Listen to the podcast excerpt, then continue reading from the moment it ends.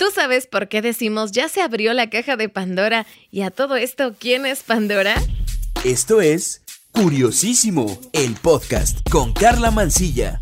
En Curiosísimo, el podcast, todo nos interesa, así que escucha esto. En muchas ocasiones utilizamos esta expresión, pero ¿a poco nunca te has preguntado qué misterios tenía la caja o por qué era tan peligroso? Seguramente sí, pero bueno, vamos por partes. La historia de la caja de Pandora comienza con la historia de Zeus y dos hermanos titanes, Prometeo y Epimeteo. Ellos prometieron fidelidad a Zeus y a los dioses del Olimpo. Resulta que Prometeo, que nació con el poder especial de la profecía, sabía que el hijo menor de Cronus derrotaría a los titanes. Zeus recompensó a Prometeo y Epimeteo por su lealtad y les dio el trabajo de crear las primeras criaturas que vivieran en la Tierra. Epimeteo formó a los animales y le dio a cada uno una habilidad especial y una forma de protección. Por su parte, Prometeo se tomó más tiempo y moldeó al hombre, pero cuando estuvo listo se percató que quedó sin formas de protección, ya que Epimeteo los había regalado a todos. Prometeo sabía que el hombre necesitaba algún tipo de protección y le preguntó a Zeus si podía dejar que el hombre tuviera fuego.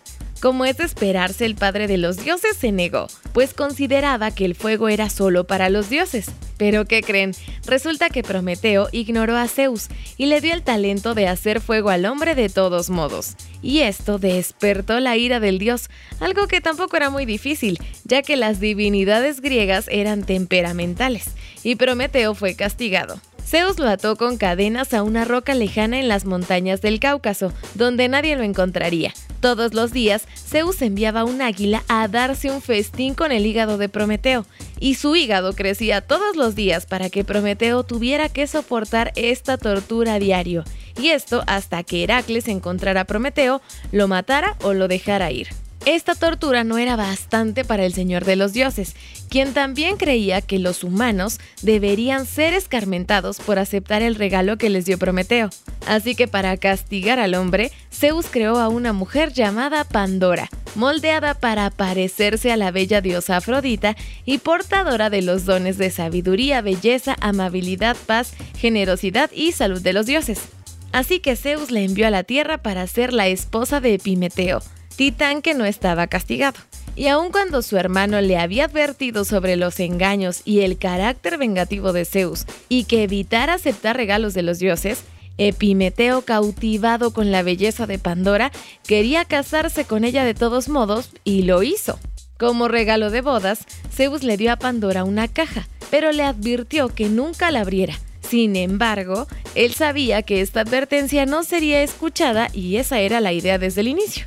Y bueno, hay que contemplar que Pandora fue creada para ser curiosa y un poco mentirosa, así que no pudo mantenerse alejada de la caja y la necesidad de abrirla le ganó.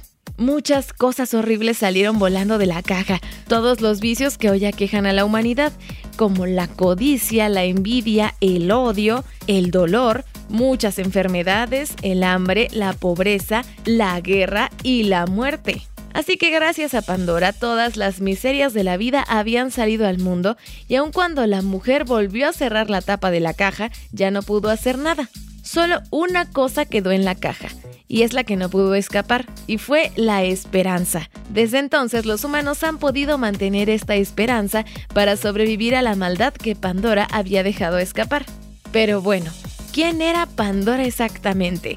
Pandora fue el primer ser vivo de sexo femenino que existió sin poder divino alguno y fue creada por orden de Zeus. En Grecia no fue adorada ni existió algún culto o sacrificio para ella. Pandora, según los antiguos relatos, se considera el origen del mal en el mundo, algo muy similar a Eva. Su creador fue Hefesto, el dios patrón de los artesanos, quien siguiendo las órdenes del Señor de los Dioses, tomó material de la tierra y creó una mujer tan bella como Afrodita, su amor. Y posteriormente los dioses le otorgaron como regalos dones que consideraban especiales. Esta historia nos permite deducir y preguntarnos también muchas cosas, por ejemplo, el carácter vanidoso y egoísta de los dioses helénicos y cómo una sociedad puede venerar a seres con tantos defectos además de una gran diferencia con el Dios cristiano, que habla del perdón y de la misericordia y que además es compasivo. Todo lo contrario es Zeus, Dios griego.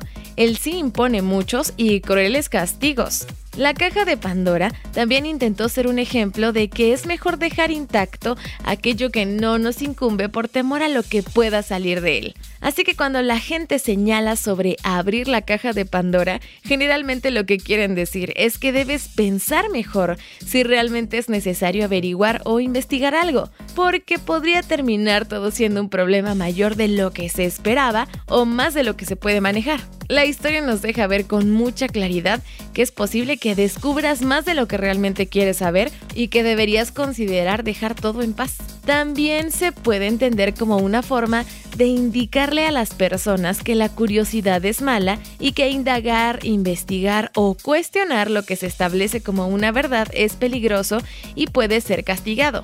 Y todo esto es una forma de manejar el miedo y una forma fácil de controlar masas. Pero esto ya es una reflexión mucho más profunda. También es una muestra de cómo han explicado a través de la historia por qué le pasan las cosas malas a las personas buenas. Y es cuando te dicen que esto se debe a que nuestros antepasados fueron malos y nosotros tenemos una deuda permanente. Para los griegos, la desobediencia a Zeus trajo consigo la liberación de todos los males. Para los judíos y cristianos se tiene una idea similar con Adán y Eva, comiendo la manzana esta referencia al pecado original y luego teniendo que pagar la pena de trabajar duro para siempre, ellos y su descendencia. Pandora es más una metáfora que un personaje propiamente, es una historia que permite explicar una idea. Y fíjate que esto muy pocos lo saben. Se dice que inicialmente, según la Teogonía, que es un relato de Hesiodo, poeta griego, la hermosa mujer fue enviada al titán Epimeteo con un frasco que contenía miserias y maldad.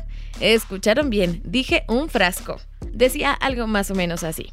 Pero aquella mujer al quitar con sus manos la gran tapa de la tina los dispersó y preparó para los hombres tristes calamidades. Únicamente quedó dentro la esperanza, entre sus indestructibles paredes bajo los bordes de la tinaja, y no salió volando hacia la puerta, pues antes Pandora le puso la tapa de la tinaja por voluntad de Zeus. Sin embargo, en el siglo XVI, cuando el humanista renacentista Erasmo hace esta traducción de historia griega, confundió el término recipiente o tinaja con caja, y el frasco de Pandora se convirtió en una caja.